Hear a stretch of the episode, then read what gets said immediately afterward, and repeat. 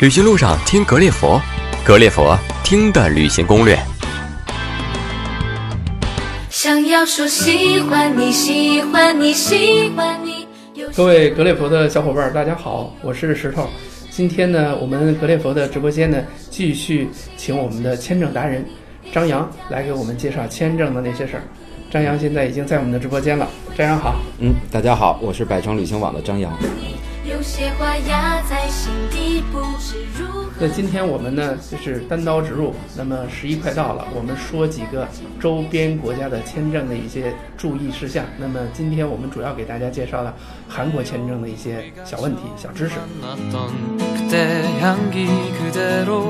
嗯，那我问一下，现在在我们韩国去办理签证、旅行签证的话，有哪几类签证？呃，现在有像短期的旅行签证、访问签证，然后商务签证，还有留学签证，还有结婚签证，大概这么几种。嗯，那作为我们旅行者来讲，那么旅行签证有几类呢？啊、旅行签证是细分的话，应该分为两类，分为单次旅行入境签证，还有多次旅行入境签证。嗯，多次旅行它有次数限制吗？呃，多次是没有的，没有只要在签证的有效期，就是说多次签证呢，一般分为三呃五年多次和十年多次啊，就是说在签证有效期内，申请人是可以重复进出韩国领土的。嗯嗯嗯。那 OK，那我们说完说签办签证的话呢，那在办理签证的时候，在韩国办理这个韩国签证的话，有哪些注意事项呢？嗯，这个注意事项比较多，呃，因为可能在填表的时候一共是五页，然后呢，申请人在填的时候会有一些呃不注意的地方，我在这边举几个地方。首先一共是四个，第一个是个人的信息是一定要填写详细和准确的，然后第二是护照的信息，包括护照号、有效期这些一定要准确，然后还有就是申请人的联系信息。因为使领馆有可能在收到申请人资料时候有不清的、不清楚的地方呢，会进行询问啊要可能要联系我们的申请人然后咨询一些你这次去访韩国的目的去多长时间或者在哪个单位工作一些详细情况。您的意思是说他们会打电话来核实是的有可能会给我们的申请人打电话嗯。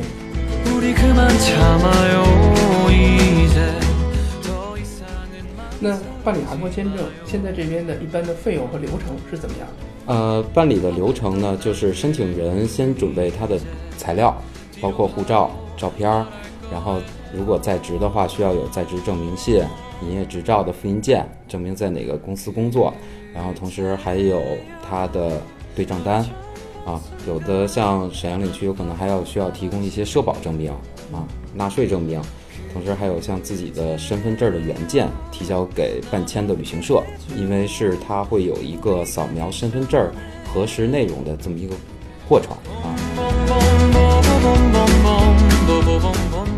呃，刚才您说要把这些内容要给旅行社，对不是用呃客人要自己去亲自交到使馆，对吗？啊，对，不用，因为韩国的受理规则是使领馆规定了有指定的代办机构来受理，申请人是不能自己到那个使领馆提交材料的。对，在这里头，像百城旅行网为这种代表的有几家优秀旅行社同时可以在办签过程中有一些材料的减免还有办理周期的压缩都会提供这些优势的那个便捷条件嗯。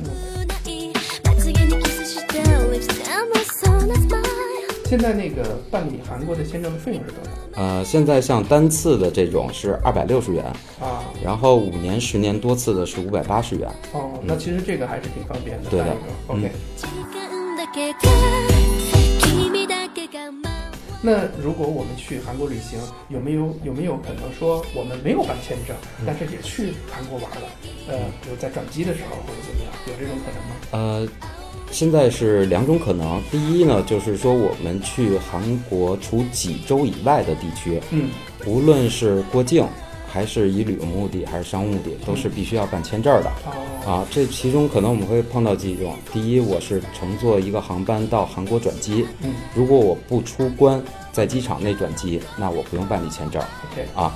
然后还有一种情况就是我需要到韩国的境内进行购物啊、娱乐或者一些活动，那我一定要办签证的。OK，、嗯。我大概了解了，就是说韩国不存在有一些免签入境的这种情况，就是说通过转机然后入关，但是只要入关就要办签证。对，然后我还要再说第二种可能，那就是说我们的申请人可能要去济州岛。嗯，如果我们中持中国因私普通护照的公民去济州岛旅行的话，这个是免签的，啊，只要准备护照有效期在六个月以上嗯。结束的，然后加上一张呃往返于济州岛的机票嗯就可以了。OK，只要拿着拿着护照说走就走。是的，